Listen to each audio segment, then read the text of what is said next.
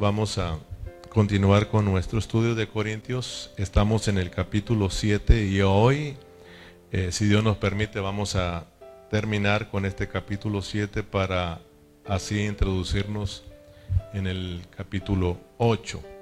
Entonces, hoy vamos a estar mirando el último tema, que, es del capítulo 7, y seguimos con la parte 3 o la tercera parte de los matrimonios solteros y viudas.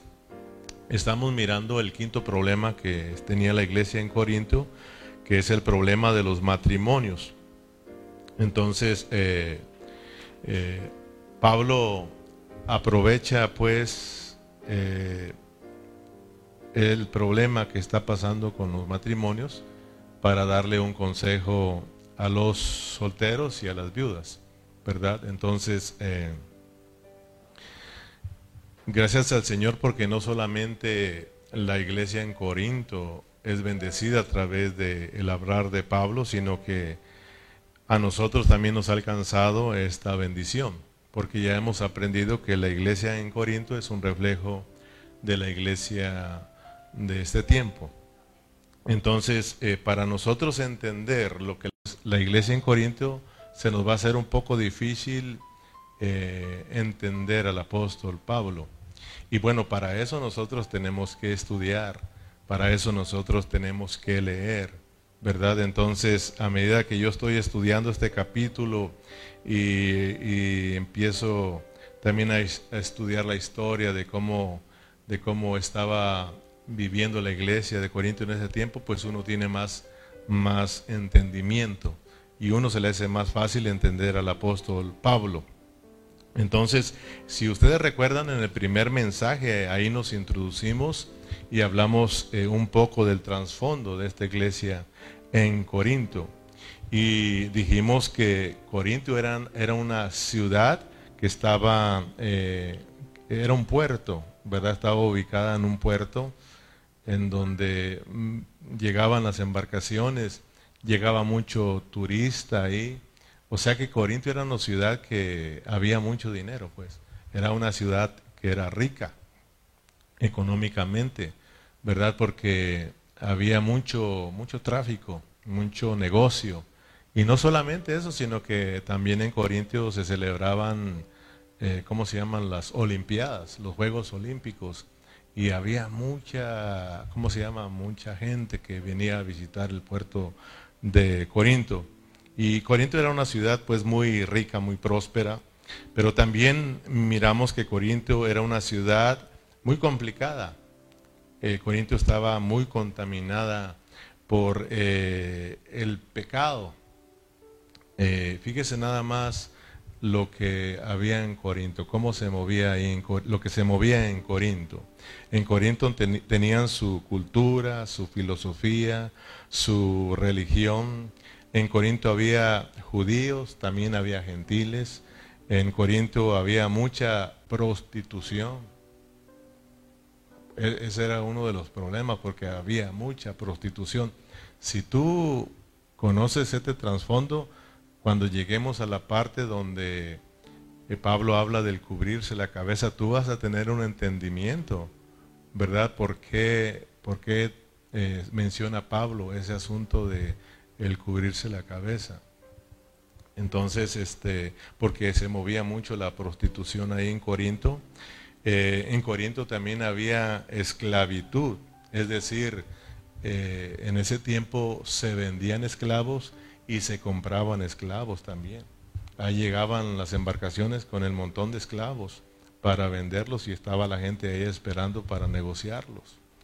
Eh, y bueno, todo esto afectó eh, la vida matrimonial, eh, la vida familiar ahí en Corinto y sobre todo está afectando la vida de la iglesia. Es lo que estamos, es lo que debemos de captar.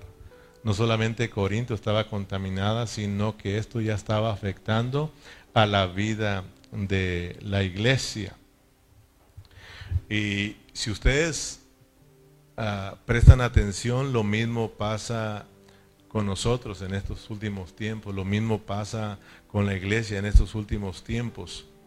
Tenemos eh, las costumbres, tenemos la religión y también tenemos un mundo que está, está degradado, está contaminado.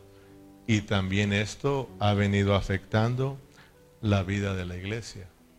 Hay tanta maldad en este mundo que ya hasta los cristianos se nos hace normal ver esa maldad, a tal grado que ya, ya no se nos hace tan mal mirarlo dentro de la iglesia.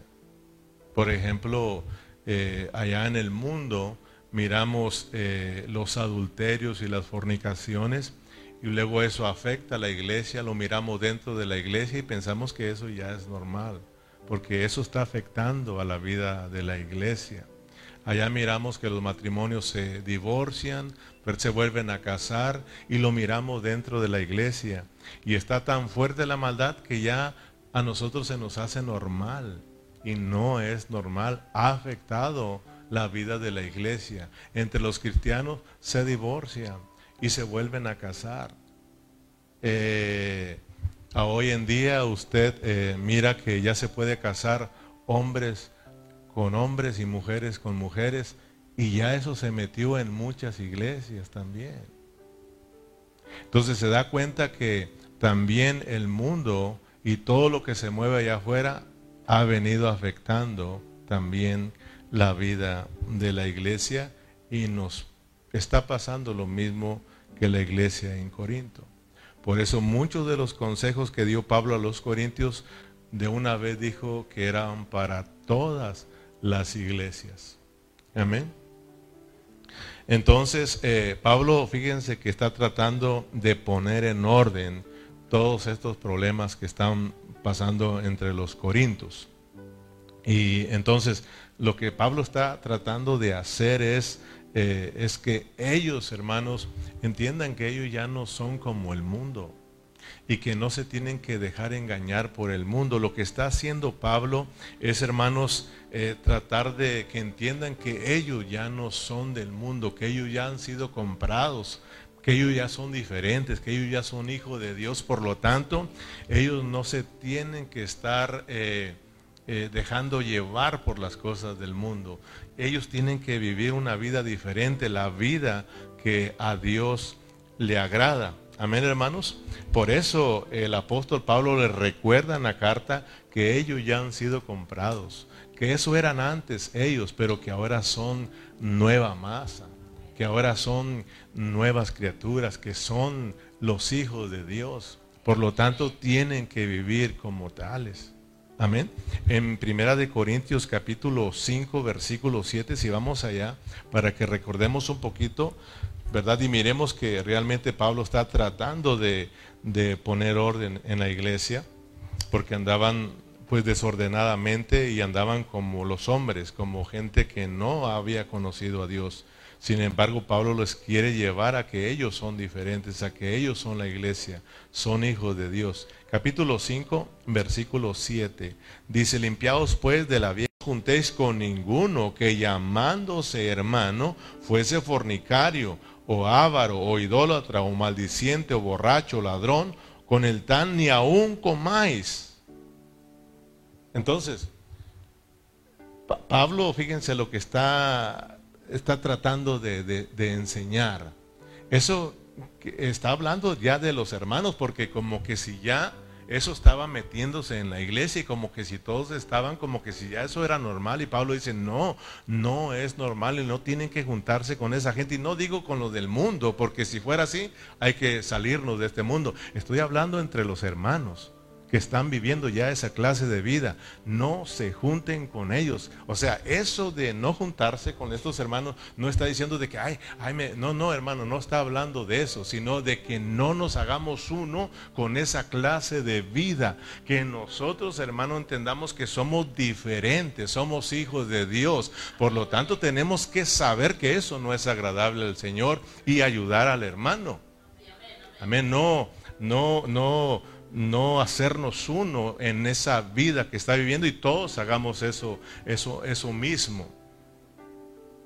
En el capítulo 6, versículo 9, Pablo les continúa diciendo, si, si va rápidamente el capítulo 6, versículo 9, dice, ¿no sabéis que los injustos no heredarán el reino de Dios? No erréis, ni los fornicarios, ni los idólatras, ni los adúlteros, ni los fornicarios, ni los que echan con varones, ni los ladrones, ni los ávaros, ni los borrachos, ni los maldicientes, ni los ah, estafadores heredarán el reino de Dios. Y esto eras algunos, mas ya habéis sido lavados, ya habéis sido santificados y habéis sido justificados en el nombre del Señor Jesús y por el Espíritu de nuestro, de nuestro Dios. Brinca el versículo 19 y 20. O ignoráis que vuestro cuerpo es templo del Espíritu Santo, el cual está en vosotros, o el, el cual tenéis de Dios y que no sois vuestros, porque habéis sido comprados por precio. Glorificad pues a Dios en vuestro cuerpo y en vuestro espíritu, los cuales son de Dios. Entonces miremos lo que el apóstol Pablo está haciendo con estos hermanos en Corinto. Los está llevando a que ellos entiendan que ellos ya son de Cristo, que ellos ya han sido apartados para al Señor, por lo tanto deben de comportarse como tales, deben de vivir la vida de Cristo. Porque ahora son de Cristo eso eran antes, dice, pero ahora ya no, ahora han sido comprados. Ahora glorifiquen pues a Dios en su cuerpo y en su espíritu, los cuales son de Dios. Estamos hablando que el capítulo 7 está bajo el contexto de estos versículos, que el cuerpo no es para la fornicación, el cuerpo es para el Señor. Nuestro espíritu es para el Señor porque Él los compró, pero Dios nos dio un libre albedrío nosotros para que nosotros decidamos servirle al Señor. Posicionalmente Dios ya no nos compró totalmente, ¿sí o no? Pero ahora nosotros tenemos que disponernos. Habla del alma, nosotros tenemos que disponernos a vivir por el Espíritu, entonces nuestro cuerpo va a glorificar al Señor. Nosotros tenemos que, inclinarnos a la vida, al Espíritu, donde mora ahí Cristo, donde mora Dios y, Dios mismo le va a impartir vida a nuestra alma y a nuestro cuerpo y todo nuestro ser va a glorificar el nombre del Señor. Y ese es el anhelo de Pablo, que, que nosotros o que los corintios lleguen a ser una ofrenda agradable al Señor, santificada por el Espíritu Santo. Y esta era la condición pues de los corintios, que ellos estaban viviendo como los como antes, ¿verdad? Y no solamente algunos hermanos, sino que otros hermanos estaban en, una, en un estado eh, crítico, en una condición lastimosa debido al estado que estaban viviendo ellos. Por ejemplo, eh, cuando llegó el Evangelio a, Corinto, algunos, algunos creyeron en el Evangelio y ya estaban casados. Ellos, por ejemplo, tal vez el esposo creyó al Evangelio, pero la esposa no creyó. Y ya había un problema ahí, porque ya estaba un convertido con uno no convertido. Y eso es difícil, ¿sí o no? O sea, había ya problemas. Por eso Pablo también aún aprovechó para darle el consejo a los que estaban casados con alguien, alguno incrédulo. ¿verdad? Porque eso estaba sucediendo, como hoy en día eh, se predica el Evangelio y uno de los dos, ya sea el esposo o la esposa, cree primero, ¿verdad? Y luego viene el Señor y ahora resulta que está viviendo con uno no incrédulo y empieza el problema. Pero de repente Dios en su amor y en su misericordia salva a la otra persona y ya tenemos un matrimonio que ya los dos son creyentes. Pero también nosotros miramos aquí que aún en nuestra congregación tenemos esa condición, esa clase de matrimonio, donde uno es creyente y el otro no es creyente. Amén. Entonces, eso es lo que está sucediendo en la iglesia en Corinto. Y también miramos pues que había judíos y había gentiles. Los judíos menospreciaban a los gentiles porque no se circuncidaban y también los gentiles menospreciaban a los judíos porque ellos sí se,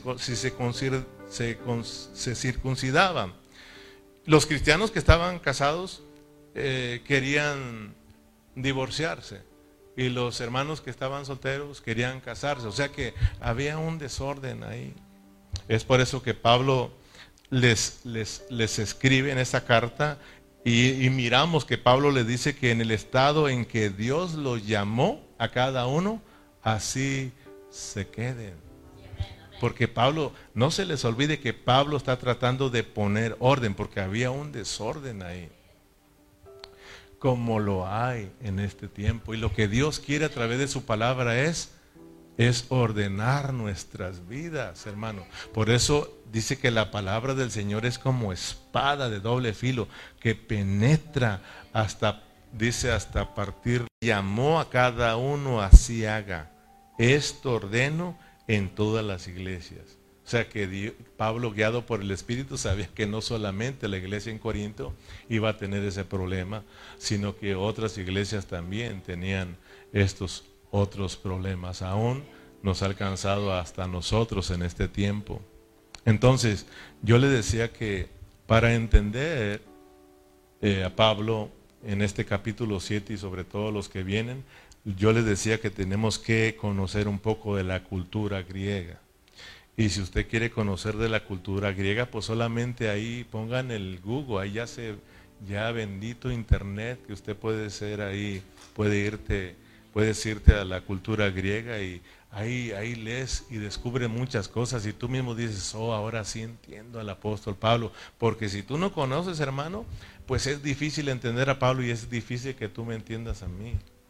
Por eso es importante que todos eh, estudiemos para, para que nosotros podamos ir entendiendo el mensaje de Dios para nosotros. Amén, hermanos.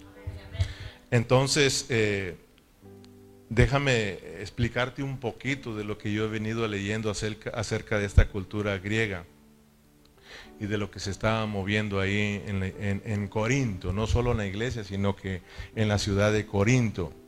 Fíjate que en Corinto, según la cultura griega, eh, dice que ahí en Corinto se, se practicaban cuatro tipos de matrimonios, fíjate bien, cuatro tipos de matrimonios para que tú veas que nosotros no estamos muy lejos de la iglesia en Corinto.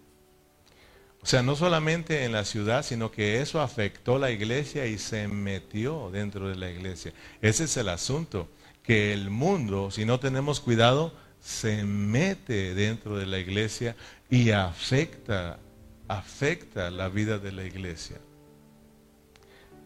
Dijimos, te, decía pues que en Corintios se, se, practicaban cuatro tipos de matrimonio. Primer matrimonio era el de los esclavos, que era eh, solo unión libre. O sea, acuérdate que había esclavos ahí y los esclavos, entre esclavos también ellos se, se unían, se casaban, pero, pero en, un, en unión libre, o sea, como decimos nosotros, así rejuntados. Amén. O sea, de repente entre los esclavos ahí se enamoraban, ¿verdad? Entonces ellos tenían mucho cuidado, porque si, si no tenían cuidado eran castigados por sus amos. Entonces ellos decían, bueno, vamos a hablar con nuestro amo para decirle que si que nos gustaría estar juntos, ¿verdad? Entonces, si lo hacían ordenadamente, el amo entendía y les daba chance que estuvieran juntos y aunque tuvieran hijos. Entonces ya ellos los dos iban o el hombre iba decía, pues mi señor, mire que pues ando por ahí con fulana, ¿verdad? Y queremos su permiso para que nos, nos, nos permita pues estar juntos, vivir juntos. Y ya el amo eh, si el amo decía que estaba bien, vivían juntos, y si no, pues tenían que cortar esa relación. Entonces, eh, era un matrimonio temporal porque cuando al amo se le ocurría vender a ese esclavo y, y no vendía a la esclava, o sea, la mujer la dejaba ahí, ¿qué iba a pasar? se terminó el matrimonio. Y así sucedía. Bueno, había matrimonios esclavos ahí y de repente el, amo decía, bueno, a este lo vamos a vender, lo agarraban y lo vendían y se iba con el otro amo. Y ya, ya se acabó el matrimonio ahí. Él allá tal vez eh, se volvía a casar, tal vez ella se volvía a casar. Ese era un, un tipo de matrimonio que eh, se vivía ahí en Corinto. Amén. Eh, también este, se había un, eh, si entre los, porque había contratos entre los esclavos también. La Biblia dice que los compraban por siete años y trabajaban por siete años, ¿verdad? y si después de los, o sea, ya cumpliendo los siete años, era el esclavo era libre, era libre. Pero si el esclavo se había casado, fíjate bien, si se había casado y ya tenían los siete años, él podía salir juntamente con su esposa. Hasta ahí podía llevársela. Si tuvo esposa, ok, llévate a tu esposa. Ah, pero tenemos hijos, aquí cambian las cosas. Decía el amo, ok, entonces te vas tú solo. Y se queda aquí tu esposa y se quedan tus hijos. Pero si el esclavo decía, no, yo lo amo, yo amo a mi Señor, amo a mi esposa y amo a mis hijos, me quedaré viviendo como esclavo con usted. Pero ahora ya no va a ser por un contrato, sino que ahora va a ser por amor a su amo, por amor a su esposa y por amor a sus hijos. Fíjate, para que veas que es bonito eh, estudiar el, trasfondo, pero también estudiar la palabra. Fíjate, para que veas que estamos hablando de la palabra en Éxodo 21, ahí tenemos la ley de los esclavos, porque Dios estableció leyes para los esclavos. Y ahí vas a ver lo que te estoy yo diciendo. Vamos a Éxodo 21. No pierdas Corintios porque vamos a regresar allá.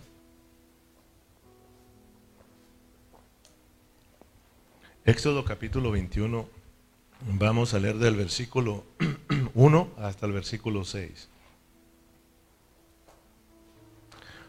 Dice, estas son las leyes que les propondrás. Si comprares siervo hebreo, seis años servirá, mas el séptimo saldrá libre de balde. Si entró solo, solo saldrá. Si tenía mujer, saldrá él y su mujer con él. Si su amo le hubiere dado mujer y ella le diere hijos o hijas, la mujer y sus hijos serán de su amo y él saldrá solo. Y si el siervo dijere, yo amo a mi Señor y a mi mujer y a mis hijos, no saldré, no saldré libre.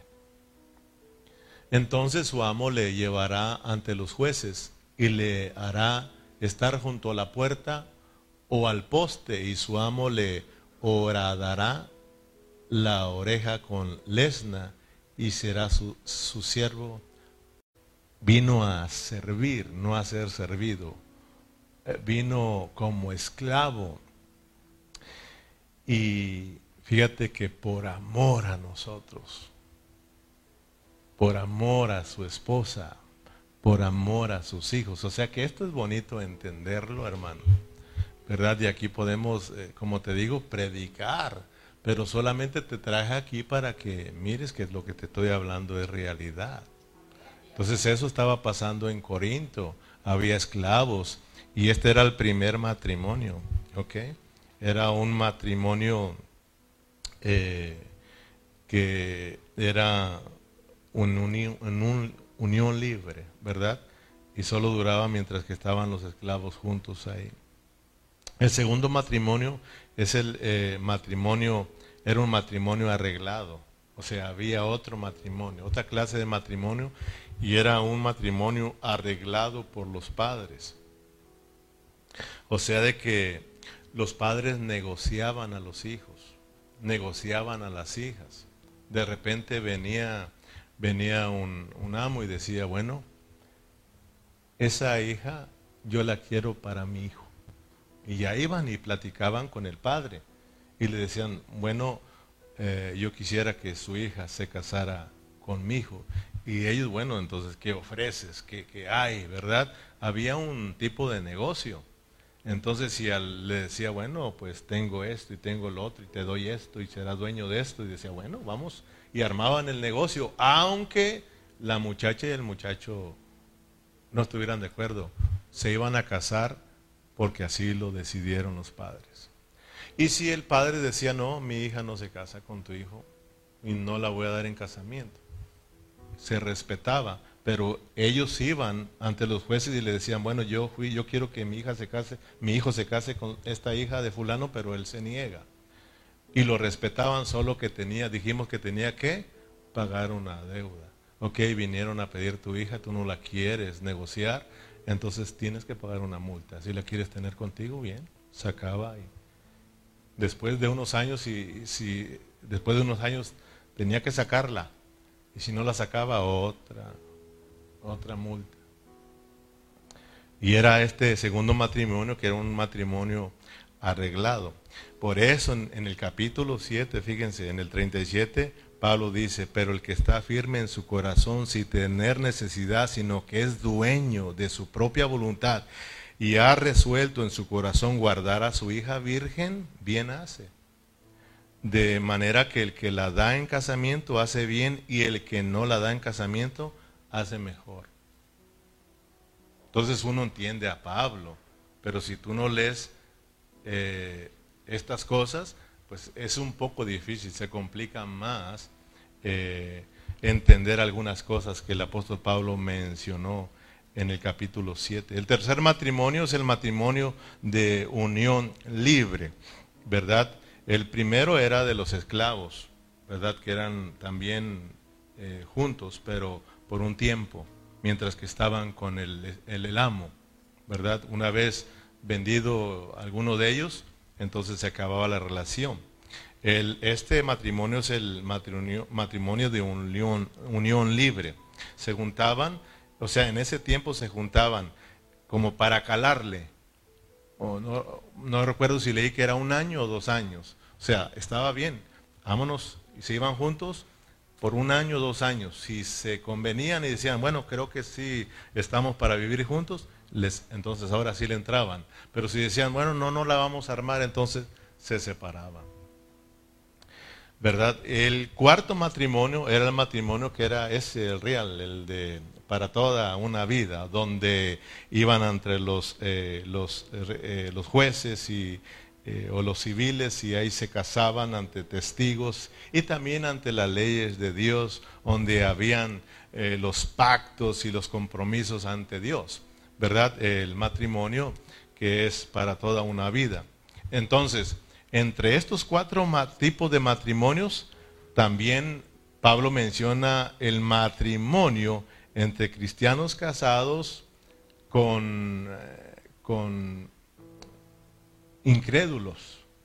Entonces Pablo está aprovechando todo. Porque ya entre estos cuatro tipos de matrimonio surge también un quinto matrimonio, que es el que creía en el Evangelio y estaba casado, resultaba ya ahora viviendo con una incrédula y eso era un problema también. Y Pablo también está aconsejando a ese tipo de matrimonio. Amén. Entonces, eh, miremos con, todo lo que está lidiando el apóstol Pablo. Eh, y es muy parecido a lo que se está lidiando hoy en día en nuestros tiempos. Si tú prestas atención, hermanos, eh, hay estos tipos de matrimonios también hoy en día. Hay lugares donde también se, se negocia este, este tipo de matrimonios. Recuerdo que por aquí nos platicaban que hay, una, hay, un, hay unos lugares en México donde se compran las mujeres, o sea, se negocian. O sea, hay lugares donde tú vas y dices, ok, quiero una de 5 mil dólares, una de 10 mil y tú ya como la quieras.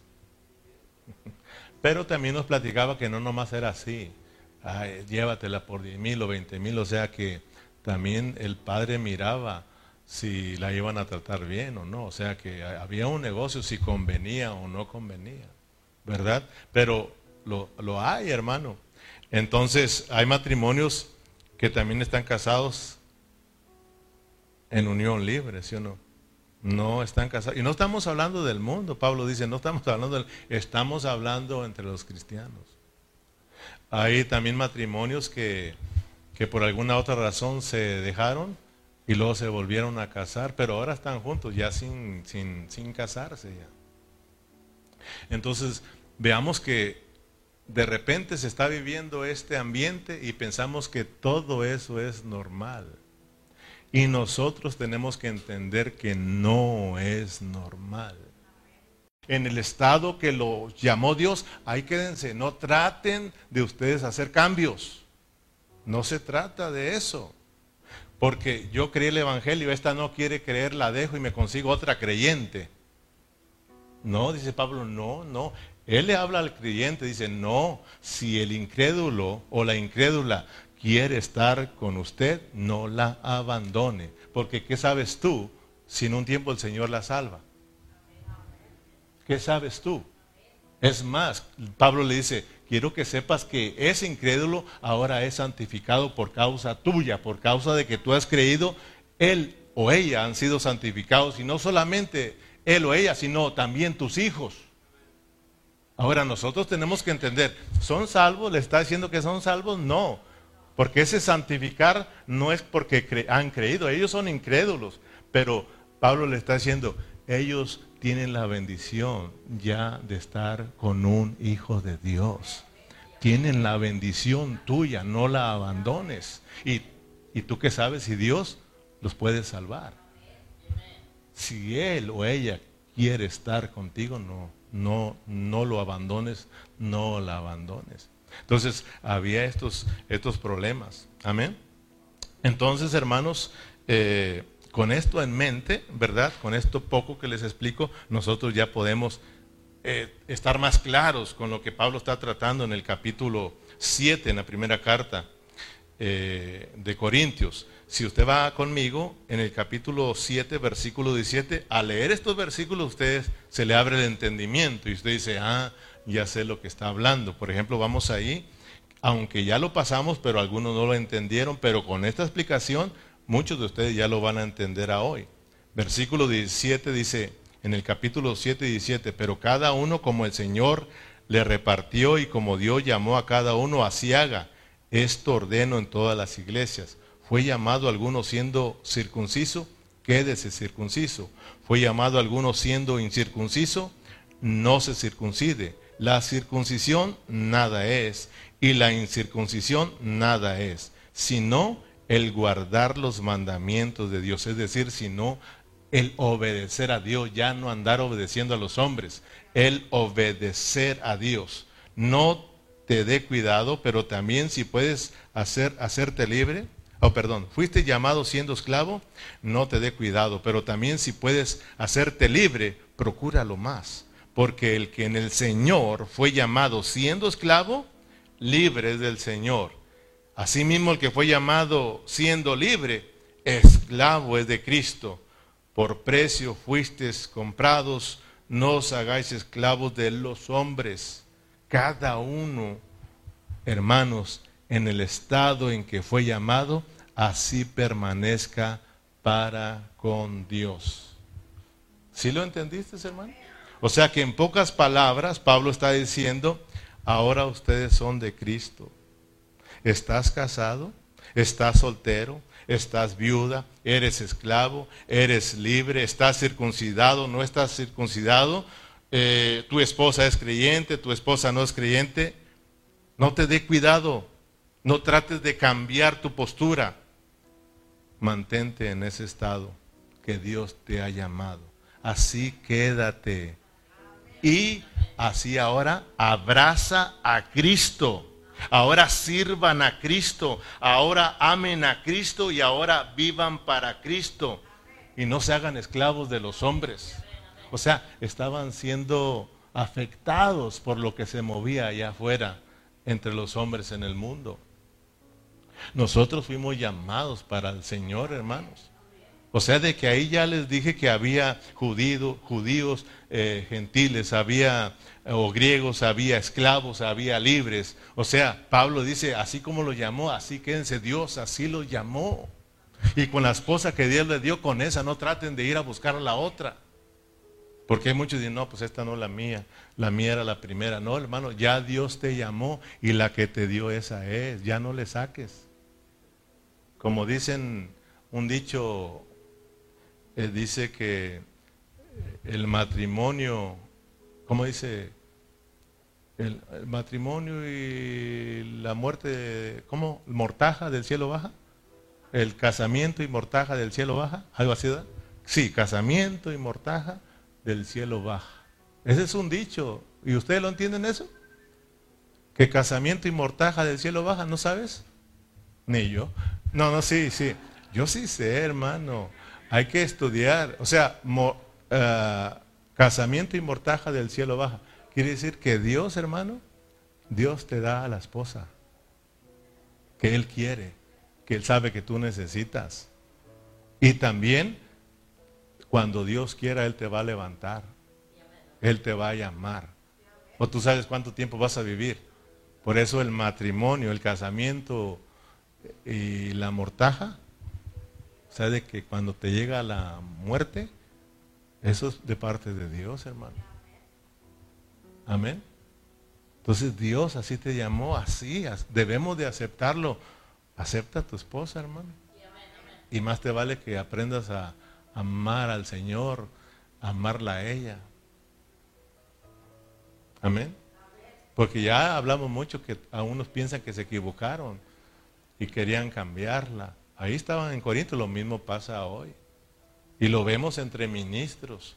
O sea, hermano, yo mismo he mirado, o sea, a través de los videos puedo mirar ahí cómo, cómo eh, eh, pastores en, frente de la iglesia, o sea, hubo un divorcio, hubo una separación, porque él dice, me equivoqué, eso ya yo la escogí, pero Dios me habló y me dijo, esa no es la tuya, te, te en el ministerio esta es la tuya, dice así de que ahora se las presento y la iglesia, aleluya, gloria a Dios y a su nombre, fíjate hermano.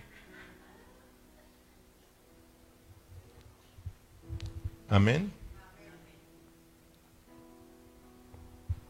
En el capítulo 7, versículo 29 digo, dice, pero esto digo, hermanos, que el tiempo es corto, fíjense bien.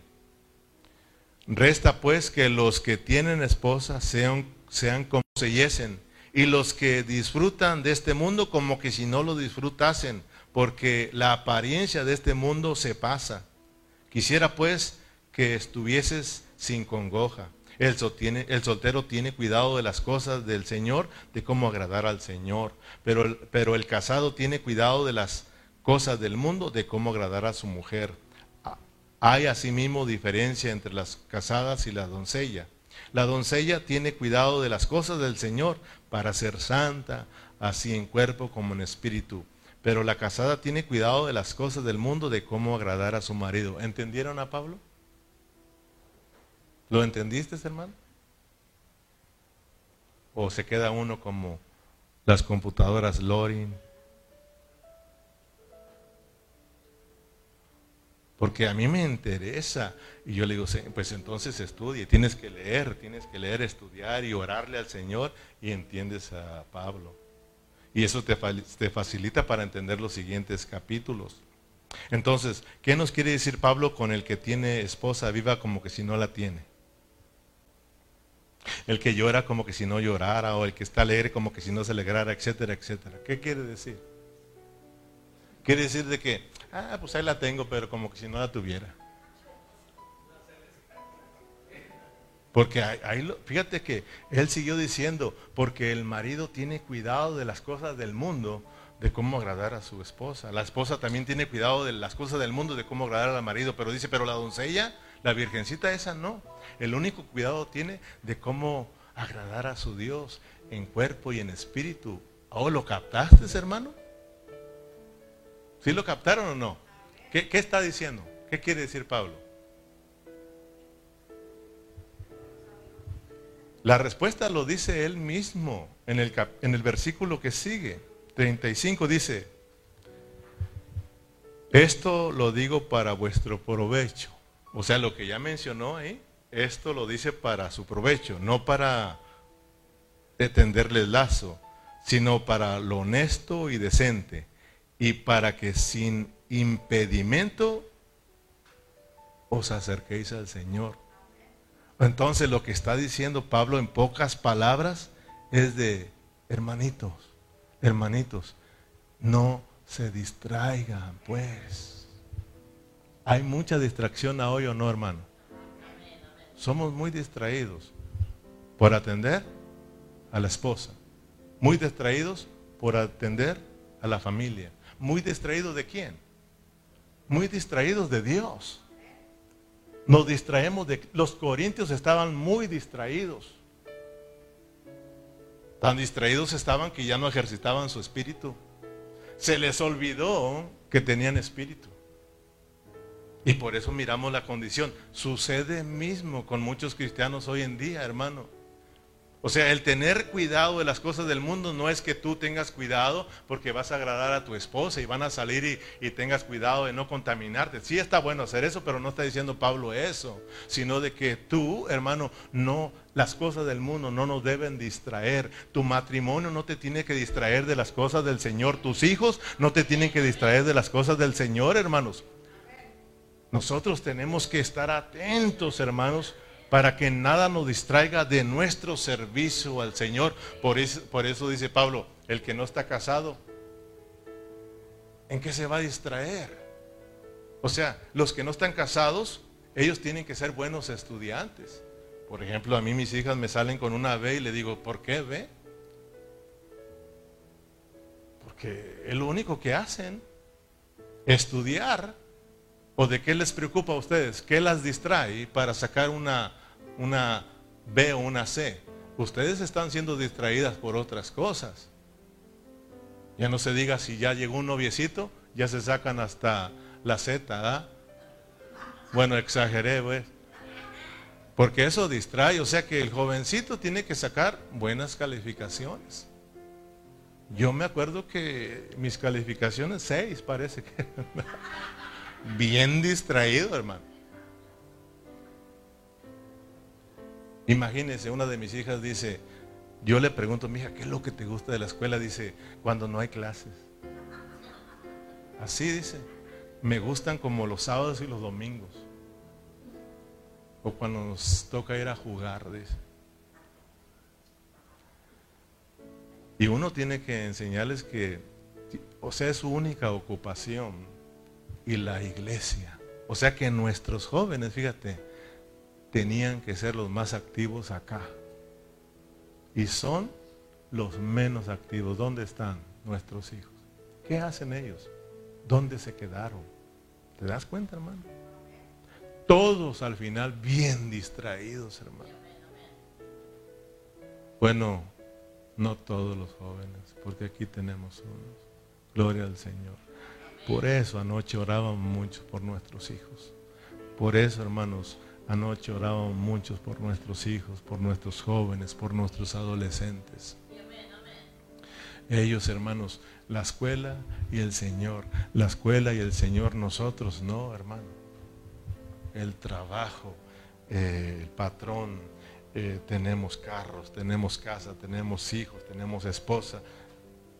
Pero tenemos que tener cuidado de que no nos distraigamos del Señor, hermano.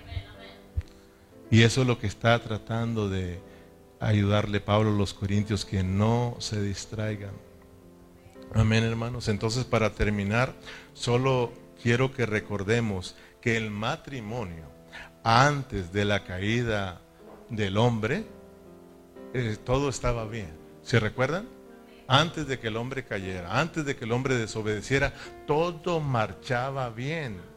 Porque el hombre solo estaba ocupado en quién? En Dios y Dios en ellos. Ahí estaban en el huerto, siempre hermano, teniendo esa hermosa intimidad con Dios y Dios con ellos. Y no les, no les faltaba nada. Ahí disfrutaban a Dios y Dios los disfrutaba a ellos. El problema cuando sucedió, el problema entre los matrimonios, el problema entre la familia, sus después de la caída, donde el matrimonio se corrompió y entró toda esa perversidad, fornicación y adulterio, toda esa vida pecaminosa. Hermano, nosotros estamos en Cristo y aunque yo sé que el cuerpo de mi esposa me pertenece, yo no puedo decir, y yo, yo hago con ese cuerpo lo que yo quiera. No, eso es de gente caída, de gente levantada y respeto, porque es el cuerpo del Señor. El Señor lo compró. Entonces yo tengo que hacerlo decentemente, cuidarlo, hermano. Porque es del Señor. Si ella no quiere, tiene uno que respetar, hermano. hablando de los dos. Entonces, fíjense bien, si el, si, si el matrimonio antes de la caída estaba bien, pero después de la caída se arruinó, quiere decir que, hermanos, en Adán, el matrimonio, la familia y todo se derrumbó, todo se arruinó. Pero vino el segundo Adán para levantar y restaurar todo lo que en Adán se degradó. Y ese se llama nuestro Señor Jesucristo. Quiere decir, hermanos, que para que el matrimonio sea levantado y restaurado, para que las familias sean levantadas y restauradas, y aún para que la iglesia de Cristo sea levantada, perdonada y restaurada, es necesario que vengamos a Cristo. Una vez viniendo a Cristo y abrazándonos de Cristo y haciéndonos uno con Cristo, regresamos al estado original de antes de la caída y todo empieza a correr bien. Y es, es el anhelo de Dios, volver como al principio, hermanos. Entonces, si nosotros entendemos esto, tenemos que correr a Cristo no nos queda otra más que correr a Cristo y abrazarnos de Cristo para que entonces vivamos una vida en matrimonio, una vida en familia y una vida de iglesia como a Dios le agrada, sin corrupción, sin contaminación, sin pecado, sino como una iglesia gloriosa sin mancha, limpia, pura, una iglesia gloriosa que es la que Dios se está preparando. Amén, hermanos. Entonces, fíjate que yo estaba estudiando y vas a ver qué bonito. Yo le decía, Señor, gracias porque aunque Corintios nos representa, aunque nosotros realmente somos la iglesia en Corintios, aunque nosotros eh, tenemos esos problemas, yo te doy las gracias. Porque tal vez la primera carta a los Corintios, tal vez les puso a ellos tristes y Pablo se los dice en la segunda carta, tal vez fui duro y tal vez eh, los puse tristes, pero no era porque yo quería hacer eso, sino por amor, los amaba y yo quería regresarlos a Cristo. Y en la segunda carta Pablo se alegra porque ahora está viendo una iglesia en Corintio que se está arrepintiendo y que se está volviendo a Cristo y aún Pablo recibe noticias que ahora sí aman al apóstol Pablo y ahora sí lo respetan y anhelan mirarlo y están agradecidos. Y Pablo se pone muy contento. Yo le decía, Señor, aunque somos una iglesia que está viviendo como los corintios, somos niños, somos carnales, somos divisivos, tenemos mucha contaminación del mundo, gracias porque tú nos estás hablando y aunque esta carta nos está entristeciendo también a nosotros, porque así vivimos como los corintios, pero te doy gracias porque va a haber corazones que se van a estar arrepintiendo y entonces vamos a volvernos a ti y tú nos vas a volver en una iglesia gloriosa. Amén, hermanos. Dios va a hacer la obra. Él mismo dice que inició una obra en nosotros y él mismo la va a ir perfeccionando. Pongámonos de pie, terminamos el capítulo 7, continuamos el capítulo 8 si Dios nos presta vida. Antes de irnos, déjenme leer algo aquí. Dice que de, oremos por, Luz, nuestra hermana Luz. Mañana tiene cita para sus resultados del estudio que le hicieron. Vamos a seguir confiando en el Señor. Eh, fíjate que nosotros ahí en casa nos acordamos mucho de Luz. Claro que de todos los hermanos, ¿verdad? Eh, porque, y de todos los enfermos, porque son pues estamos viviendo en un mundo, hermanos, de que, pues fíjese, yo, que yo trabajo con animales, nos están pidiendo tantos requisitos y tanta protección para no contaminar a los animales. Fíjese que es que, no se diga de la humanidad, hermano, por eso tenemos que tener mucho cuidado. Y anoche yo y Berna platicábamos aquí cuando limpiamos y conectamos acá de que uno tiene que cuidarse. Por ejemplo, hermano, ahora nosotros estamos poniendo en nuestro trabajo eh, regaderas. Ahora ya nos exige el gobierno, o sea, los que protegen la comida, pues, de que ahora al, al entrar al trabajo tenemos que bañarnos. para entrar bañaditos y cambiados y desinfectados a los animales. Al salir otro baño. Vamos a salir brillantes ahí, hermano. Pero fíjate, y nosotros, hermano, o sea, ya tenemos que agarrar la onda y tenemos que cuidarnos, hermanos. O sea, sí tenemos que poner de nuestra parte. Por ejemplo, eh, en la pandemia, como que si ya se nos empieza a olvidar, aprendimos mucho a cuidarnos, hermanos. ¿Verdad? Eh, yo aprendí que a veces no entendía por qué el quitarse los zapatos.